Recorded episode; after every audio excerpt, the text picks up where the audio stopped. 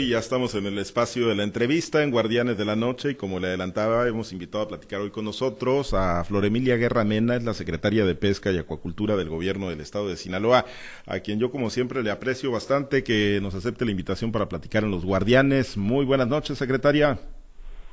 Buenas noches, buenas noches. Saludos desde acá, desde Culiacán.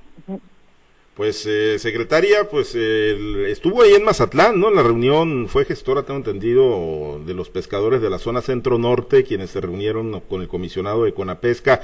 Pues ya querían salir a la captura de camarón el 25 de agosto, no se pudo, el pasado viernes. Ahora están planteando nuevas fechas tentativas, dicen entre el 8 y el 10 de septiembre. Secretaria, dicen pues que se está yendo el camarón, que el saqueo, que el INAPESCA está coludido con los armadores, eh, pues cuál es, cuál es la situación del panorama. Sabemos que no está en la cancha del gobierno del estado definir cuándo se levanta la veda, pero bueno, eh, les toca ser gestores e intermediarios, secretaria. Sí, este, pues muchas gracias por el espacio. Es, es muy importante informarle a la ciudadanía lo que está pasando y efectivamente no nos corresponde al gobierno del estado decidir pero sí es nuestra obligación acompañar al sector y hacer las gestiones pertinentes para avanzar en este tema. Mm, nosotros como Secretaría recibimos eh, oficios solicitando reuniones y que empezáramos a hacer la gestión para que la veda se levantara efectivamente el 25 de agosto y tuvimos una reunión estatal el 9 de agosto para pues escuchar todas las voces desde Escuinapa hasta hasta Ome ahí se tomó la decisión de solicitar una reunión con, eh, con el comisionado. Eh, votación de asamblea, pues mm, me piden que yo sea la, la, la, la, la gestora o más bien la que encabece las reuniones. Y la reunión se dio el pasado, este martes, mm, en las oficinas de, de Conapesca y estuvimos, la petición de, de, de una parte del sector especialmente nuestros compañeros de, de Guasave y Ahome, era el inicio de la temporada el 25 de agosto. Y en la reunión que tuvimos aquí en Culiacán en, los primeros días de agosto, se llevó a la conclusión de que Sinaloa necesita regionalizar sus vedas. No se puede eh, abrir la temporada de captura de camarón el mismo día en todo el litoral del Pacífico sinaloense, puesto que no son las mismas condiciones del sur, hablándose del sistema lagunar Huizache Caimanero y Teacapán en Escunapa, con las condiciones que tenemos en el centro norte y los sistemas lagunares que existen acá. Entonces, mientras en el norte, este, o centro norte ya existe camarón, eh, sí tienen esta, este miedo de, de, de que se esté yendo o que se vaya al tamar, por las mareas, ya pasó la marea de ahora de agosto, una muy buena marea precisamente es la que se da ahora el 8, el 9 y el 10, por eso la propuesta de que se abra en esta fecha la temporada, pero en el sur, en el sur todavía no hay condiciones para que se levante la veda, entonces si la veda se levanta eh, para el 10 de septiembre, el 15 de septiembre, ellos se van a autovedar. Este, pero ya es una decisión de ellos como pescadores pero tú sabes lo que genera esta autoveda, pues que a nivel este nacional o en el diario oficial ya se publique el inicio de la temporada de captura de camarón y si en veda, que está prohibido, tenemos estas complicaciones para vigilar las vallas, imagínate cuando ya es legal salir a pescar y que un grupo de, de, productores del sur diga nosotros no, ¿cómo controlas, cómo controlas el saqueo cuando ya es temporada? Eh, es, es complicado. Sí, ya quedan en, el terreno de los acuerdos particulares que hagan, ¿no? Pero sin ningún impedimento legal para que puedan salir a capturar. Es correcto, y ellos lo expusieron así en, en, con la pesca, le hicimos el planteamiento, bueno, yo aperturé la reunión, pero realmente aquí la, la importancia era que el sector se, se manifestara con el, con, con el comisionado, que hay una denuncia porque los muestreos no se hacen en tiempo y forma, hay denuncias de que ni siquiera se hacen, este, nosotros levantamos la mano como gobierno del Estado para que nos permitan participar. Eso me llamó, la, interrumpo, secretaria, porque sí, en las declaraciones que hizo después de la reunión del martes me llamó mucho la atención eso que comentó, que ni siquiera ustedes tienen participación o información en del INAPESCA sobre los muestreos que se están realizando o que supuestamente se están realizando, porque efectivamente los pescadores son muy, muy escépticos y tienen muchas dudas sobre que realmente se estén haciendo. Mm, es correcto, no somos este, invitados a esas reuniones nosotros solicitamos información porque pues tenemos también que dar eh, cuentas a, nuestro sector y se nos informó que iba a haber una reunión, pero a lo cual no fuimos convocados. existieron algunos eh, productores, otros no fueron porque están molestos y eh, esa en esa reunión se se mostraron las, los, los estudios que se hicieron el 5 de agosto, estamos hablando que ya pasaron 25 días, que en 25 días el camarón ya ya tiene otro tamaño o ya emigró, eh, no hemos tenido buenas condiciones climatológicas, no ha llovido, eh, la temperatura está muy alta y pues el camarón busca busca dónde refugiarse para continuar con, con su con su reproducción, con su crecimiento este biológico normal. Entonces nosotros no tenemos esa información por parte de, de, de INAPESCA y eh, nosotros levantamos la mano puesto porque nos preocupa. Nosotros tenemos un instituto sinaloense de acuacultura y pesca, que es nuestro brazo técnico, y hablando con ellos, este, llegamos a la conclusión de que nosotros le podemos apoyar a, a Linapesca, al menos aquí en nuestro estado, y eh, no queremos hacer muestreos espejos, porque mm, no es que ahí se demostraría que, que desconfiamos del instituto, no es así, simplemente queremos coordinarnos o queremos coadyuvar con ellos en el, en el tema de, de la capacidad de, del esfuerzo físico humano, que igual ellos no tienen el suficiente personal para hacer los muestreos. El presupuesto tampoco es que nosotros tengamos mucho, pero se puede este, adecuar eh, el, trabajo para que el mejor eh, beneficio llegue al sector pesquero. Entonces, nosotros proponemos un convenio de colaboración con el instituto, con INAPESCA, de instituto a instituto, y este pues eh, prestó oído, fue respetuoso y atento, el comisionado escuchó, mm, se ve como en, en, eh, con voluntad de, pero nosotros vamos a seguir haciendo lo propio, a diseñar nuestro nuestro convenio para este para hacerlo llegar a Inapesca y, y no creo que, que se pueda o que se deba de negar cuando alguien está interesado en participar para el bienestar de, de, un sector. Entonces, sí está complicado, no me dieron fecha, yo, yo, eh, yo soy sincera al decirlo, nosotros íbamos por respuestas, eh, nos estaban esperando los medios afuera para ver si ya salía humo blanco de Conapesca, no nos, no obtuvimos eh, respuesta, eh, planteamos que si había la posibilidad de levantar la veda ya para más tarde el 10 de septiembre, este, pues se va a revisar el dictamen de, de INAPESCA, no nos dijeron si ya había dictamen o no.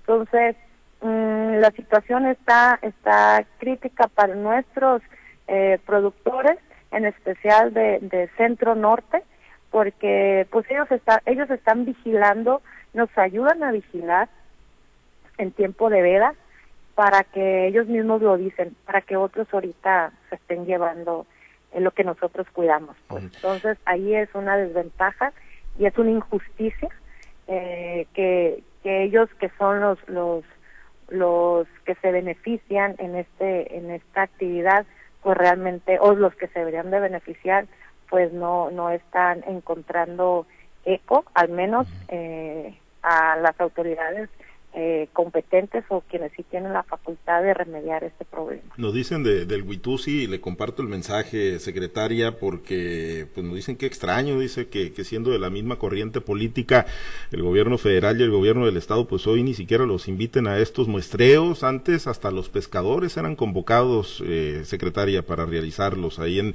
en las bahías y determinar el levantamiento de las vedas.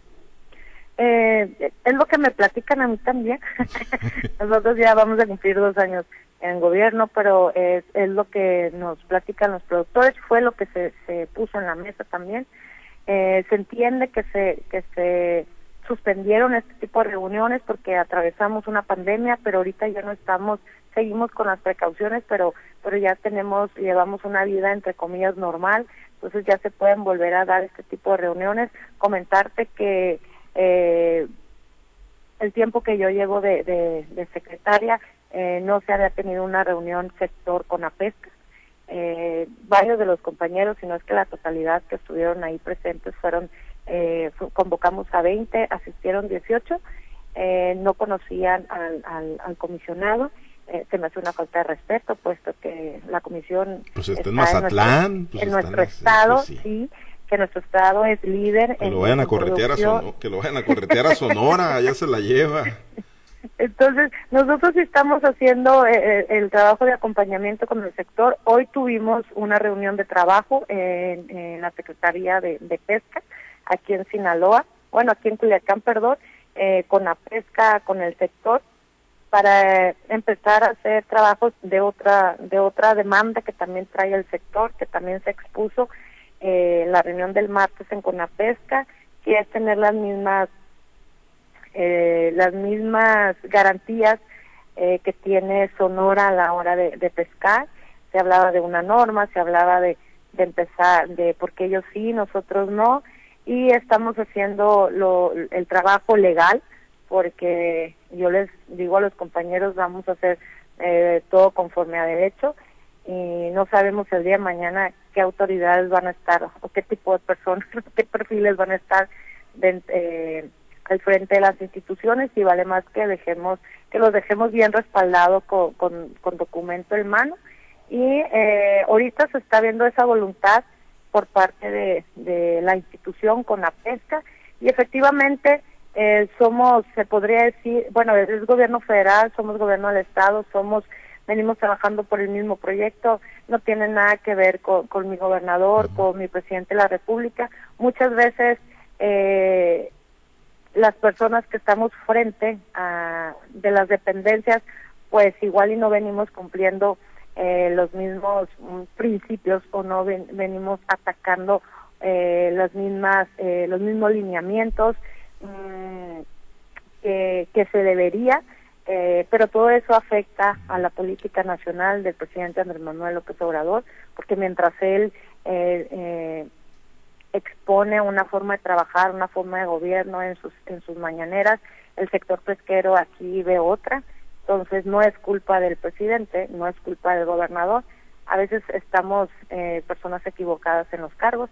Tampoco es culpa de, de toda la Comisión de Acuacultura y Pesca Nacional, sino que a, la, a veces también no estoy no estoy justificando, pero a veces los canales de comunicación no son los adecuados o no, no son los correctos. No sé qué estará pasando con los César. Eh, lo que sí sé es que el gobernador nos está apoyando. Él fue el que pidió la reunión porque a mí me la negaron. Eh, como secretaria de Pesca no, no me dieron la reunión. Yo acudí a mi gobernador, mi gobernador eh, respaldó la posición del sector y es por eso que se está dando este acercamiento. Entonces, eh, el sector está muy bien respaldado por, por el gobernador aquí en Sinaloa. Pues sí, pero, sé que algo bueno va a salir de pero, todo. Pero los días pasan y el camarón se va y los galones van a ser otros y seguramente hay saqueo ahorita en estos momentos, eh, secretaria, y pues, en estos casos pues las horas y los días son muy valiosos porque igual los pescadores pueden esperarse semanas para que les llegue un bien pesca, para que les caiga un apoyo en una tarjeta, pero ya este tema le puede dar una, eh, eh, perder las fechas óptimas le puede dar al traste a toda la temporada secretaria. Es correcto, o sea, pueden esperar, como bien dices tú, cualquier apoyo que le llegue a cada uno, pero no pueden esperar eh, para salir a pescar porque es un ciclo biológico y eso no lo podemos detener nosotros. El camarón se reproduce, este, crece y, se va. otros lo, lo, lo, lo, lo agarran primero, pero también decir que, que estamos escuchando al sector pesquero ribereño, me corresponde también escuchar al sector de industrial, al sector de alta mar. La próxima semana posiblemente me reúna con ellos y escuchar las dos voces tiene un, muy buen argumento.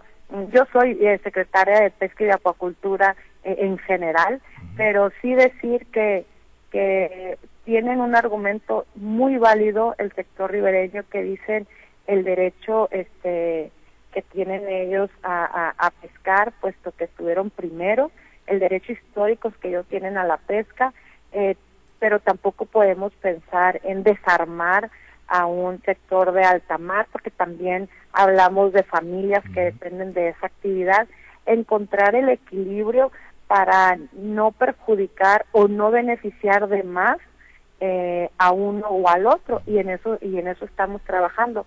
Lo que sí es un hecho es que en Sinaloa no se puede aperturar la temporada eh, de manera simultánea en, en, en, en, el Pacífico, en el litoral, no se, no se puede, no son las mismas condiciones. Con la pesca escuchó, eh, espero que haya entendido y eh, espero que, que acate que acate las, las opiniones de, de nuestros pescadores, porque sí es cierto, eh, los biólogos hacen sus, sus muestreos y, y, sus parámetros y todo el rollo, pero quien está ahí en el mar este, no son ellos, ellos van por un día, toman muestras, se van, quienes viven ahí, quienes viven de eso, son nuestros pescadores y a veces le restan importancia a la experiencia de ellos y este al aprendizaje que, que ya tiene. Bueno, pues panorama complejo. Permítame compartir la charla con mis compañeros, hacer un rápido recorrido con, eh, en algunas ciudades de Sinaloa. Secretaria, vamos a los mochis. Está mi compañero Manuel Hernández. Platicamos con Floremilia Guerra Mena, secretaria de Pesca y Acuacultura. Manuel, te escucha nuestra invitada. Muchas gracias, eh, Pablo César, mi estimada secretaria, ¿cómo estás? Hola, muy bien, buenas noches. Bueno, más o menos este tema me trae loca, pero, pero gustosa de, de saludarte, paisano. Es que te escucho, te escucho y me deja sorprendido, ¿eh? ¿Por qué? Varios, aspectos interesantes que has ventilado con Pablo César y yo no te lo debo de reconocer. Esta, hemos estado de cerca aquí en el norte de Sinaloa con los pescadores. Tú sabes que aquí está la Federación de Cooperativas Pesqueras del norte de Sinaloa, sur de Sonora. Está también la, la, Sociedad de, Cooperativas Pesqueras siglo XXI y muchas más, ¿no? Pero estas son las más representativas sin subestimar el resto. Hay mucha empatía de estas organizaciones hacia ti, hacia tu secretaría hacia tu desempeño, pero no la hay hacia la CONAPESCA, mucho menos hacia el INAPESCA, estimada eh, secretaria. Aquí los pescadores han dicho, cuando quieran muestreos se los llevamos para que vean que ya es tiempo de que la veda se debe levantar. ¿Qué va a pasar? Eh, ¿qué, impacto puede tener en los días que están transcurriendo? Y yo eso lo decía a Leonel Sánchez, te van a dejar ir hasta el 15 de septiembre, le dije a Leonel. ¿Qué va a pasar en la producción, estimada secretaria? ¿Qué va a pasar? Pues que va, si, si alargan más eh, la veda, pues vamos a tener este un déficit económico tremendo para más de, de casi, bueno, 900 cooperativas que tenemos en Sinaloa, no todas de camarón, pero son más de 35 mil o, o 35 mil pescadores, eh, multiplícalos por tres más o menos de, para por la familia. Entonces, vamos a tener un problema social y, económico.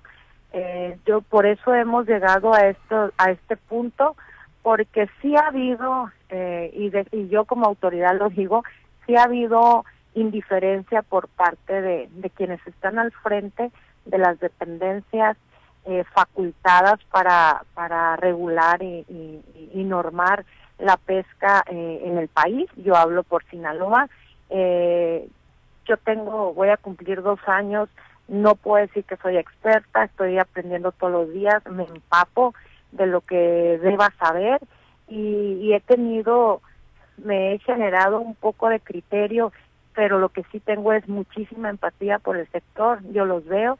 Eh, hay una frase por ahí que no voy a decir quién la dice, pero ustedes van a saber, más territorio y menos escritorio, eh, cosa que, que, que lo dice, pero no, no lo hace y el hecho de, estar con, los pescadores eh, de diario eh, te genera la empatía porque te la genera.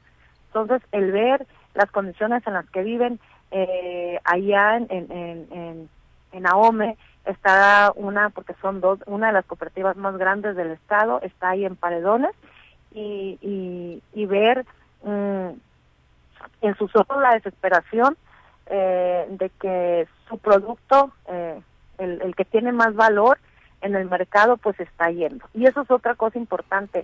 El valor ha ido eh, decayendo en el, precio del camarón y tampoco estamos generando eh, más, más, más por el sector. Estamos en deuda, definitivamente, y uno de los pilares de, de, nuestro gobierno es la justicia social y yo creo que, que no podemos continuar dándole eh, eh, este tipo de, bueno, cerrar los ojos ante, ante este escenario tan grave que, que está pasando. Ya tuvimos un, un, una, un asunto importante que fueron todas las denuncias que hicimos en el tema de inspección y vigilancia y, y ahora que lo que pudimos cuidar, cómo nos organizamos, el sector nos está dando una lección muy importante.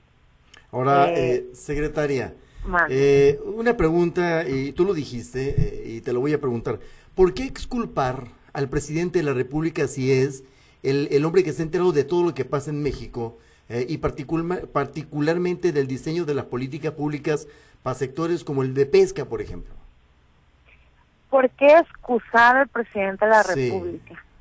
Porque no, no estoy excusando si él no tiene, él no tiene la culpa. Muchas veces ignoramos eh, las, las, la, realidad, muchas veces ignoramos, muchas veces la gente que está a nuestro alrededor no nos dice la verdad, porque hablamos de, de que hay intereses económicos, intereses políticos, y no es que eh, a él eh, se le dijo o él analizó, imagínate, todas las millonadas que se le daba antes a la pesca, todo el dinero que se movía en el sector pesquero era muchísimo, miles de millones de pesos.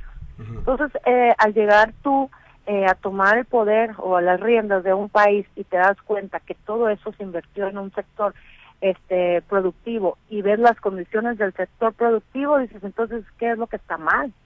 O sea, ¿dónde quedó todo ese dinero? Hay, hay, hay este, proyectos que nunca se realizaron, pero que sí se pagaron. Entonces, hay carreteras que se hicieron en los campos pesqueros que no existen, pero se han hecho como 10 veces. Hay este, cooperativas que ya son de papel, hay eh, permiso, hay gente sin permiso que pesca y gente con permiso que no tiene la infraestructura para ir a pescar. Entonces, eh, hubo muy mal manejo, ha habido muy mal manejo en el sector pesquero y pues estaba coludido tanto gobierno como productores. Entonces llega un presidente y dice, bueno, pues si ya se desparramó, se despilfarró tanto dinero, entonces se supone que, que el problema entonces no va a ser el dinero, porque ya hubo mucho y mira las condiciones en las que está la pesca. No sé, yo no soy presidenta, pero, pero yo me imagino un panorama más o menos así.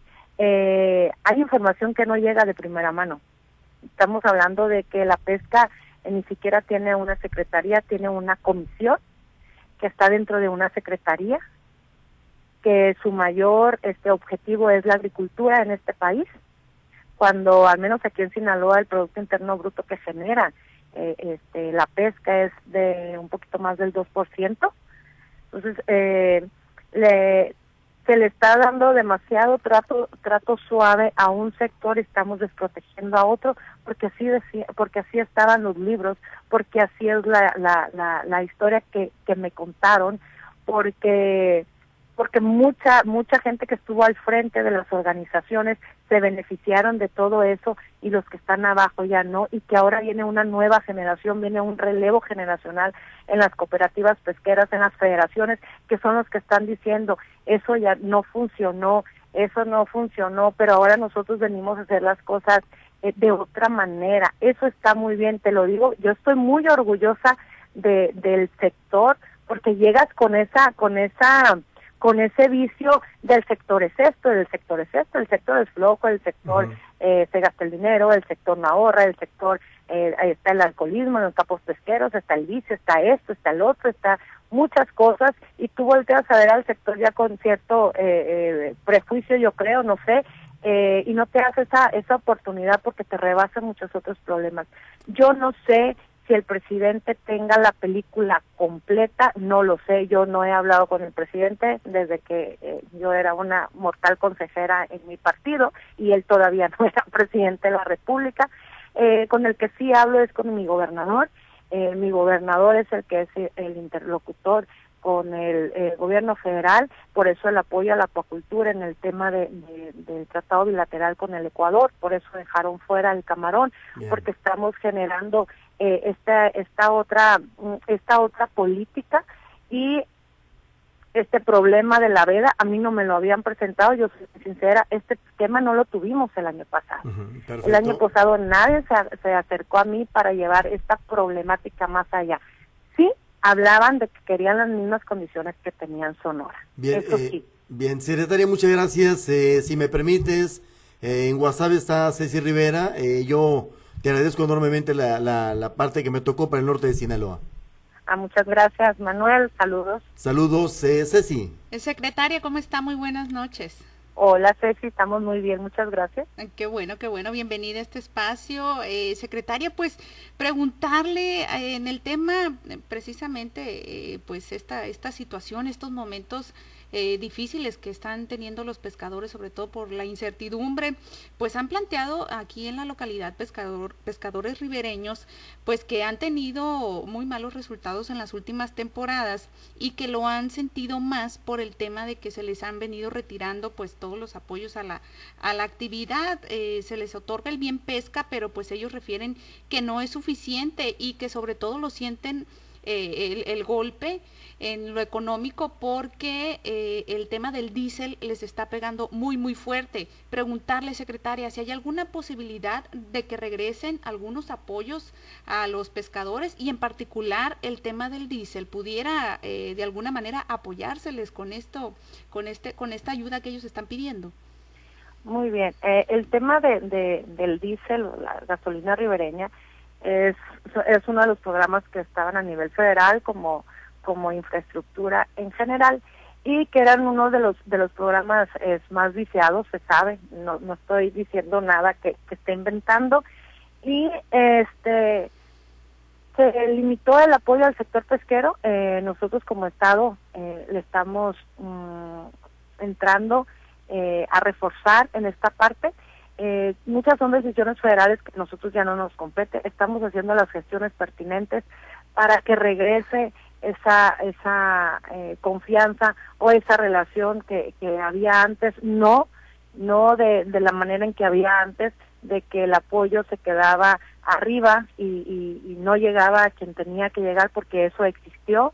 y los mismos pescadores, eh, pues, son honestos y lo platican de cómo eh, se distribuían los, los recursos antes, no todos eran beneficiados. Nosotros ahora tenemos una política de que el apoyo es directo.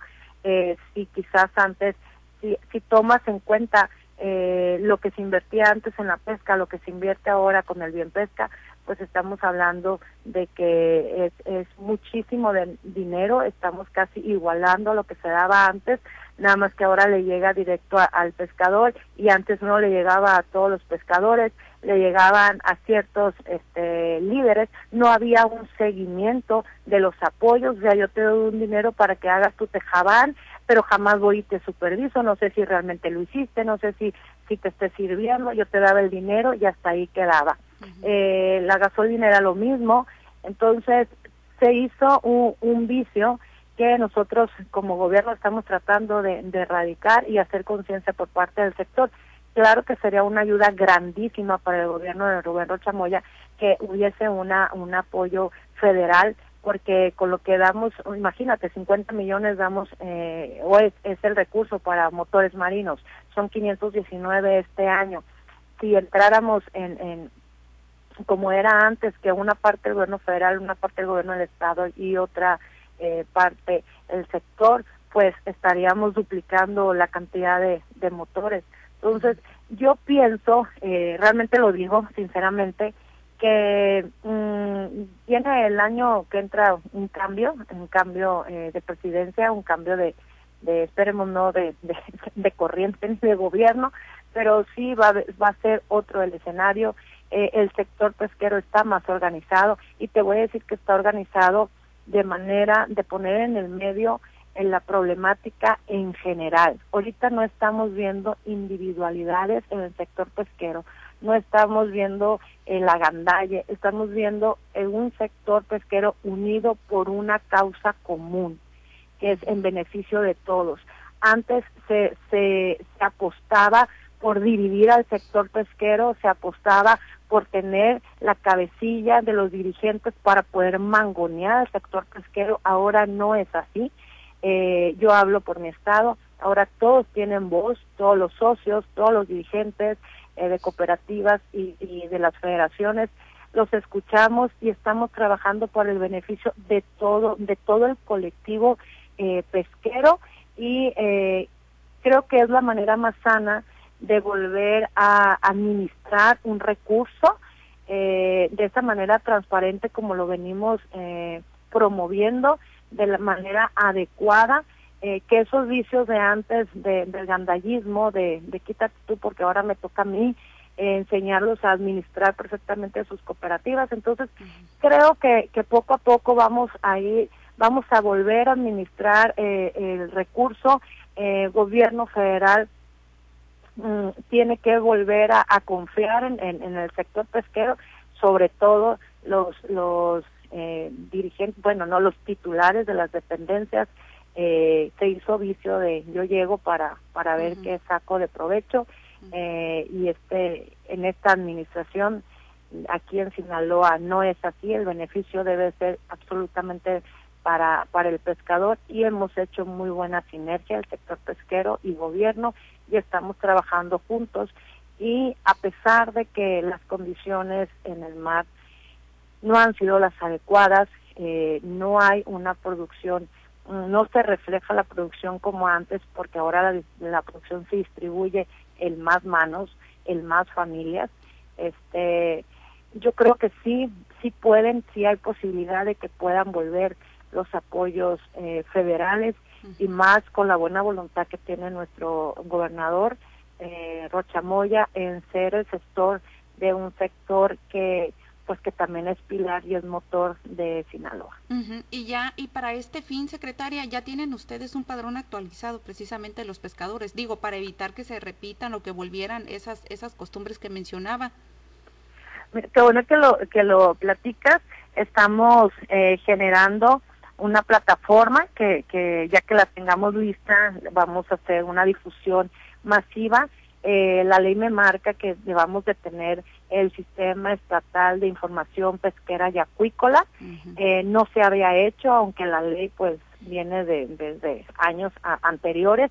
Nosotros lo estamos llevando a cabo, estamos trabajando eh, con el área de, de, de gobierno y este para para poder tener este este sistema y dentro de ese de este sistema de esta plataforma va a haber una bueno un, un, acceso para el registro el registro este estatal pesquero y acuícola y ahí vamos a, a poder dar de alta eh, a todos los pescadores, aquellos que tengan permiso y los que no tengan permiso, eh, saber qué pescan, con qué pescan, dónde pescan, si son de una cooperativa, si pertenecen a una federación, a una confederación, uh -huh. eh, los acuacultores igual, y eso ya nos va a generar la información más exacta de, de, quiénes somos y dónde estamos eh, aquí en Sinaloa. Entonces yo creo que ya para el próximo año el 2024 ya estaré, ya estará en operación ese sistema que nos va a permitir tener mmm, acercarnos más a la realidad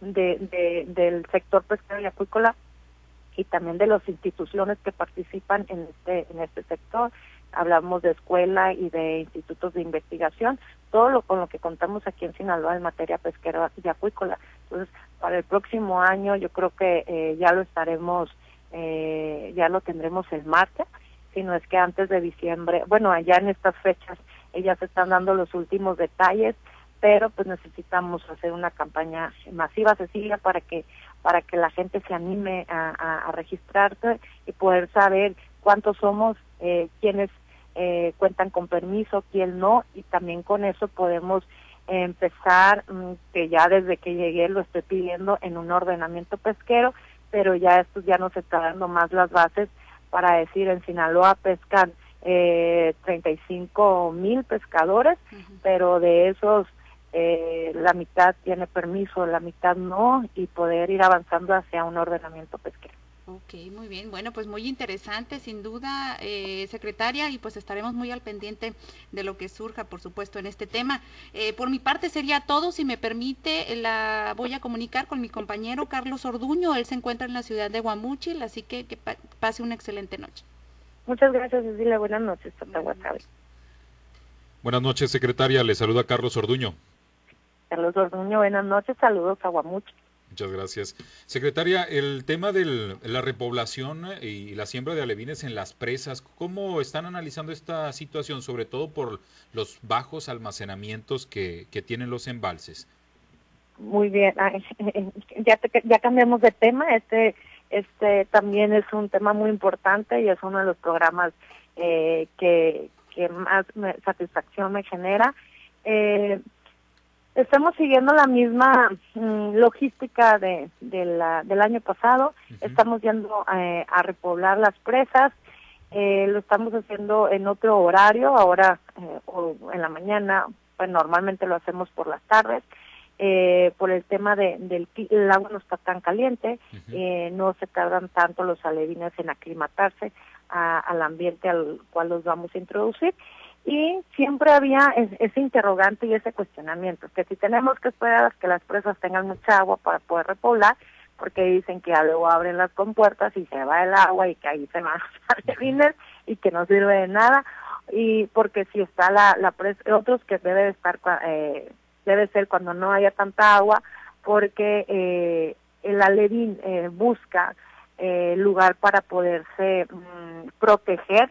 Sabemos que las presas eh, hay otras especies que que son depredadoras de las tilapias, estamos hablando de la lobina, estamos hablando de, la carpa, estamos hablando de, del bagre, entonces ellos buscan, y las mismas tilapias también, ellos buscan eh, su hábitat para poderse, eh, mm, para poder crecer y, buscan ahí su alimento, entonces nos dicen que es el lugar donde está más lodosito, eh, estamos, cuando nosotros repoblamos, repoblamos en las orillas, a veces nos subimos a, las pangas y los depositamos más en el, en un más en el vaso la presa, más en, al centro, pero eh, lo, lo más conveniente que nos dicen nuestros biólogos es precisamente en esta parte donde hay, está más lodoso. Entonces, mm, pues ahorita está ideal para, para estar repoblando nuestras presas. Estamos eh, el programa dándole seguimiento, ya estamos cerrando con algunas presas y, vamos bien, vamos bien, los pescadores eh, nos acompañan, es un, ya se hizo un programa familiar porque van eh, hasta los niños a ayudarnos a repoblar y, y pues esas son las características, ya hicimos de las dos maneras este para ver cuál es la que funciona más. Y creo que que pues yo no soy bióloga, pero nos acompañamos de muchos biólogos, que esto lo que estamos haciendo es lo más correcto, eh, buscar esas zonas donde donde la cría se pueda se pueda resguardar de de sus agresores y pueda llegar a, un tamaño correcto y se pueda reproducir el día de mañana.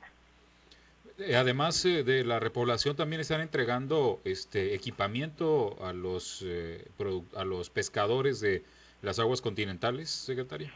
Eh, es que el programa de motores marinos abarca no solo es para los ribereños, también es para los pescadores de nuestras aguas continentales y los acuacultores, hablando de acuacultura, eh, sobre todo a, a, los que se dedican a la ocecultura, eh, a la almeja y, a esas especies. Entonces, el año hubo una nota porque la semana, bueno, hace como 15 días íbamos a repoblar la presa de eh, la Josefa en el fuerte, y había una buena cantidad, bueno, 15 motores, un poquito más de 15 motores para entregar.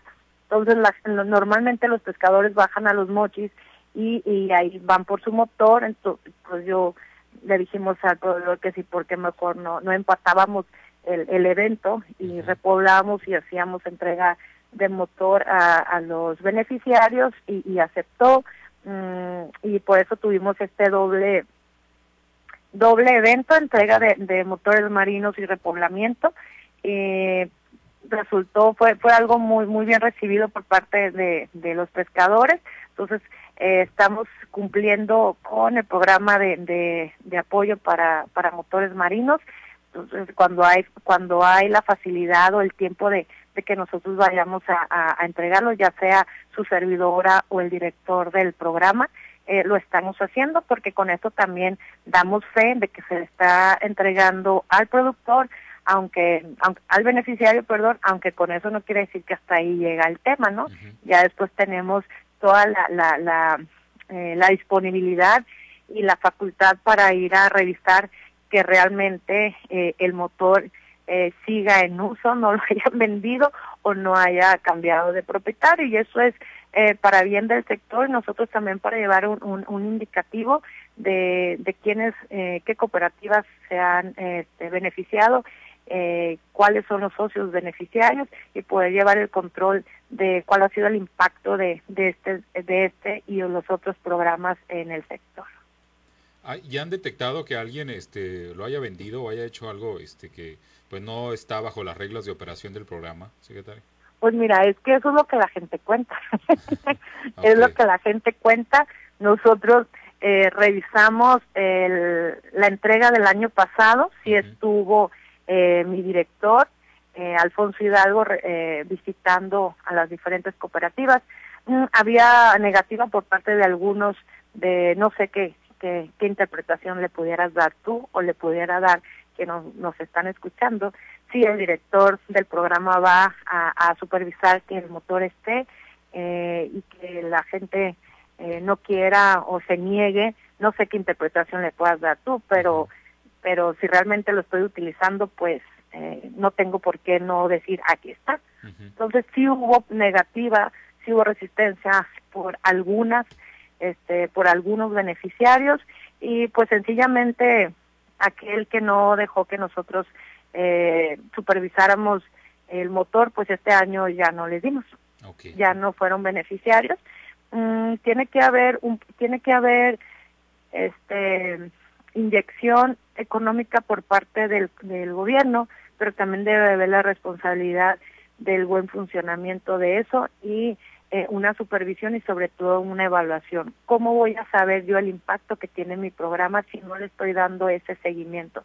Entonces, eh, yo especifiqué claramente a las direcciones que tienen programas que no nada más es entregarle el beneficio, sino acompañarlos en, en, en todo este proceso hay gente que cree que nada más por mandarnos la foto donde está con la caja de su motor, ya con eso es una prueba fehaciente de que sí lo tiene. ¿Y quién me asegura que dentro de la caja haya un motor? O si, si, no sé si, si me explique.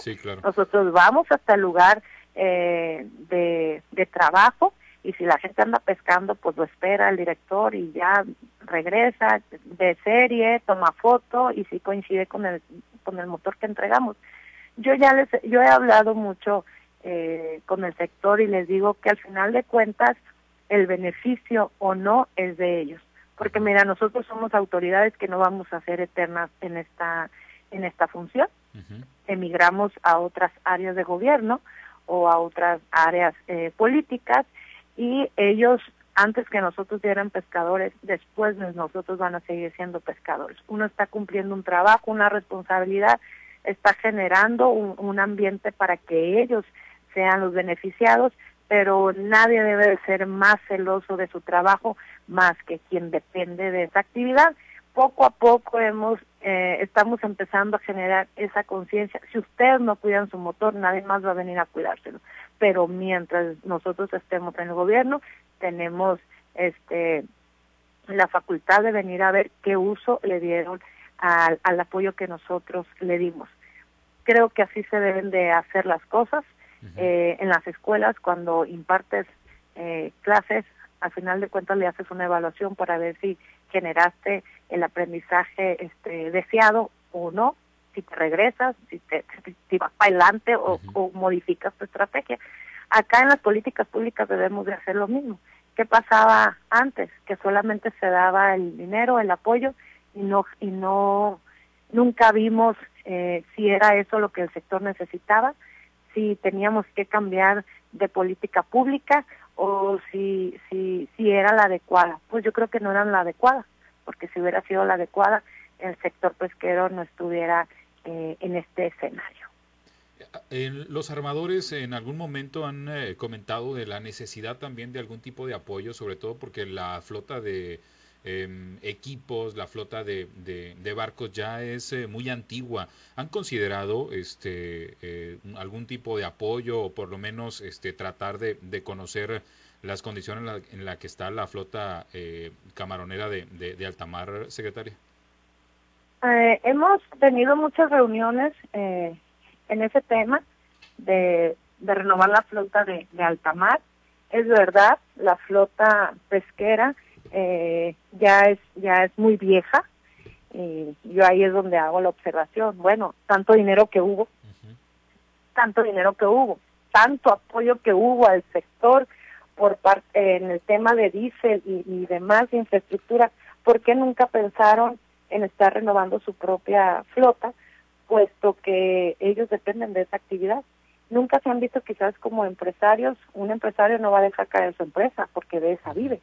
Entonces, hubo mucho apoyo al sector tanto ribereño como de como de alta mar y parece que no se ve por ningún lado porque si usted visita los barcos eh, la verdad sí sí da pena da pena podemos presumir presumir que tenemos la flota camaronera más grande de México pero las condiciones en las que está la flota camaronera necesitaría, eh, no sé, una una estrategia, pero es nacional.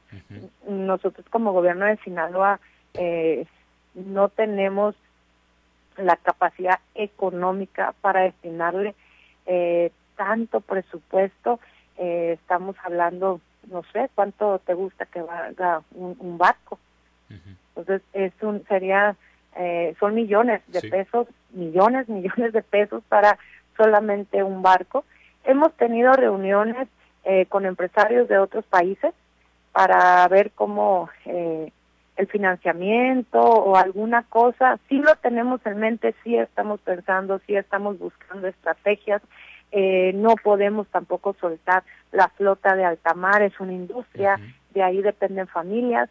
Eh, estamos buscando la mejor alternativa, pero definitivamente es un acompañamiento que no solo podemos eh, a, mm, atacarlo el gobierno del Estado, ahí definitivamente necesita el gobierno federal y necesitamos buscar financiamiento para que este rescate que se pudiese dar a la, a la industria eh, camaronera de alta mar, pues eh, tenga que ser tripartita, gobierno federal, gobierno estatal y ellos, ellos como productores.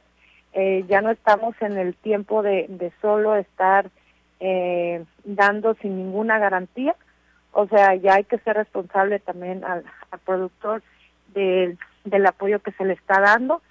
Sí hemos tenido pláticas, ellos no son, no son, no están esperando que el dinero les caiga del cielo, sí estamos en esta, en esta, en esta en esa señal de que entre todos tenemos que hacer algo, nada más que no hemos aterrizado ningún plan, pero eso no quiere decir que, que no estemos buscando una solución para el sector de alta mar. Muy bien. Pues muchas gracias, secretaria. Le agradezco la oportunidad de platicar. Vamos a regresar con Pablo César Espinosa. Buenas noches. buenas noches, Carlos Orduño. Gracias, muchas gracias Carlos. Pues a ver, secretaria, antes de concluir, estamos eh, colgaditos de tiempo, pero tenemos cantidad de, mensajes que nos han hecho llegar aquí a través de la página de Facebook y por WhatsApp. Eh, primero que nada dice Nayeli Soberanes, eh, buenas noches secretaria, estamos en la espera del bien pesca estatal, ojalá llegue el recurso antes del arranque de la temporada de camarón. ¿Fechas?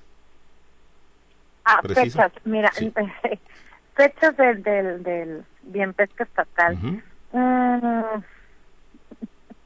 Ya la pensó mucho, ya la pensó mucho, secretaria. es, un programa estamos, es un programa de concurrencia. Eh, nosotros como gobierno de estado ya estamos listos. Eh, se aprobó un presupuesto de 54 millones, pero eh, el federal le aumentó. Entonces nosotros el año pasado entregamos eh, 3.600, bueno, fue el apoyo de 3.600 pesos ya hay un incremento de 150 pesos, serían 3.750, de los cuales la mitad corresponde al Estado y la otra mitad al federal. Yo solicité una, una ampliación del presupuesto, eh, son alrededor de 7 millones más ya los tenemos, eh, nosotros estamos listos, o sea, es lo que te voy a nosotros estamos listos, Nayeli, sector pesquero que me están escuchando, para arrancar ya con el bien pesca estatal, estamos esperando la luz verde por parte del gobierno federal, decirles que es con la pesca quien tiene el padrón de, de beneficiarios, no la Secretaría del Estado, eh, son e, ellos quienes hacen el depósito a través del Banco del Bienestar, no nosotros como Secretaría del Estado, pero eh, ya le pasé mm, el tema a nuestro gobernador, nuestro gobernador lo está viendo, puesto que la propuesta le dije debe ser ahora eh, eh en septiembre, eh, si hubiese levantado B del 25 de agosto, pues estuviéramos desfasados. Entonces, eh, tiene que quedar ahora en septiembre. El, el apoyo debe de ser, porque ese es el objetivo. Eh, reprobamos el año pasado porque fue la primera vez que, que se hizo, eh, que se firmó el convenio y que, y que eh, ajustamos con, con el Banco del Bienestar y todo eso.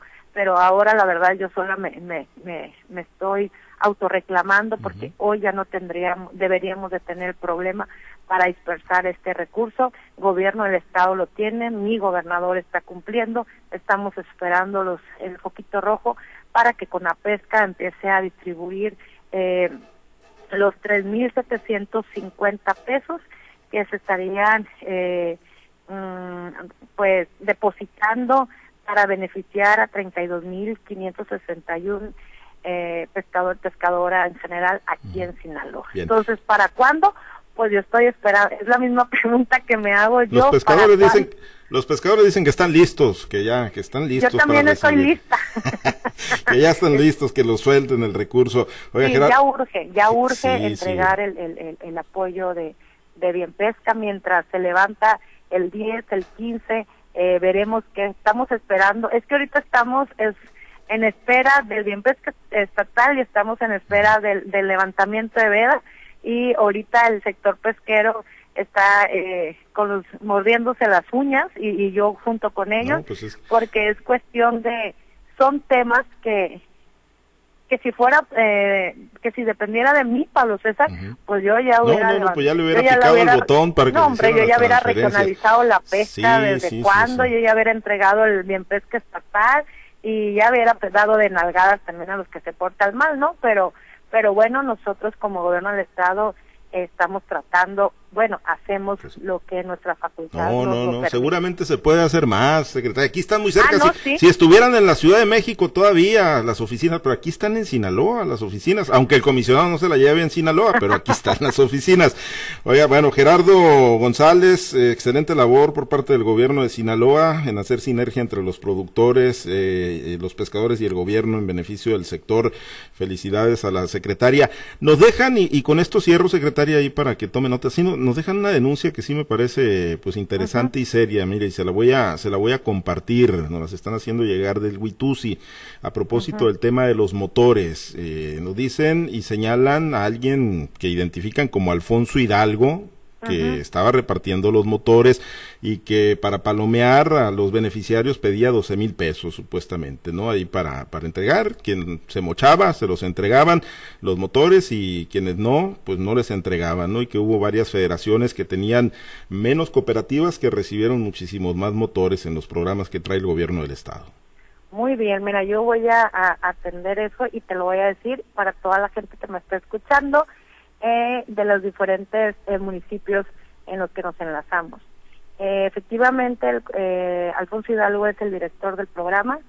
ya me habían comentado, yo los convoqué a que me entregaran pruebas de, que está solicitando esta cantidad, porque ahora dicen 12 mil, a mí ya me habían dicho 5 mil pesos.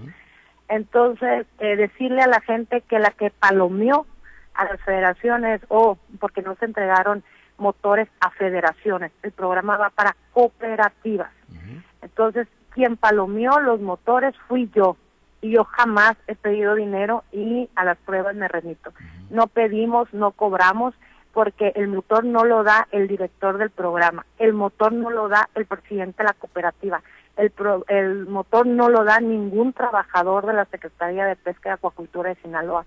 El motor lo otorga el gobernador del estado, porque es quien nos da el recurso, y no creo que mi gobernador solicité dinero. Yo palomié, no hubo una cooperativa que tuviera más de cuatro motores, porque a las únicas que le dimos cuatro motores fueron a dos cooperativas, si no me equivoco, que son las más grandes del estado, una en Paredones, la Eustaquio Urias, y la otra es la de el Islote del Mer.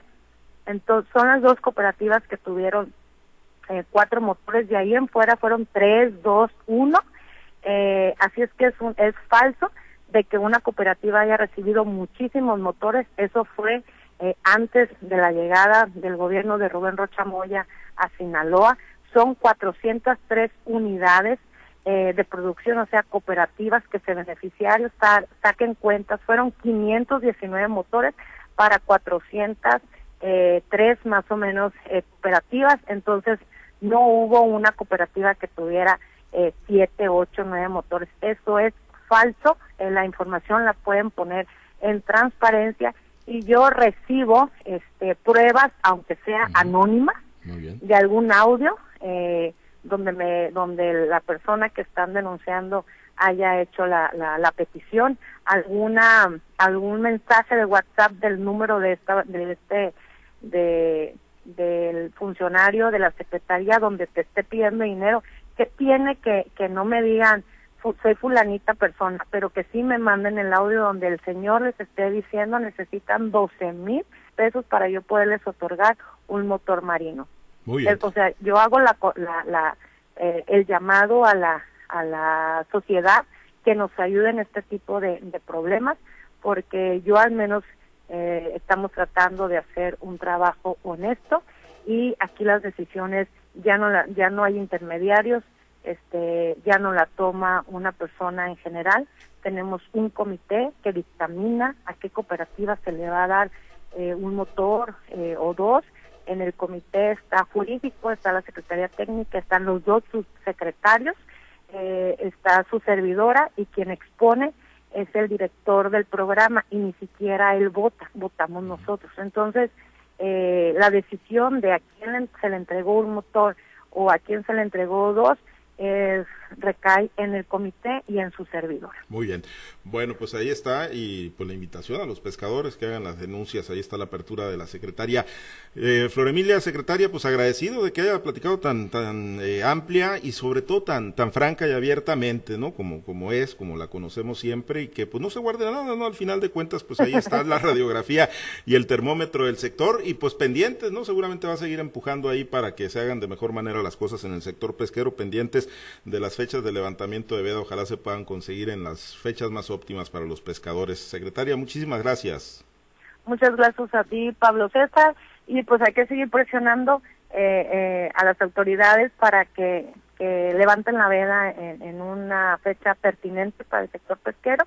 Y muchas gracias a ti, porque yo siempre me extiendo en tu programa y, te, agradezco mucho. Y la sinceridad por parte mía siempre la vas a tener, ahorita como secretaria de Pesca, eh, ayer como diputada, mañana no sabemos dónde estamos, ojalá y sigamos aquí en Pesca.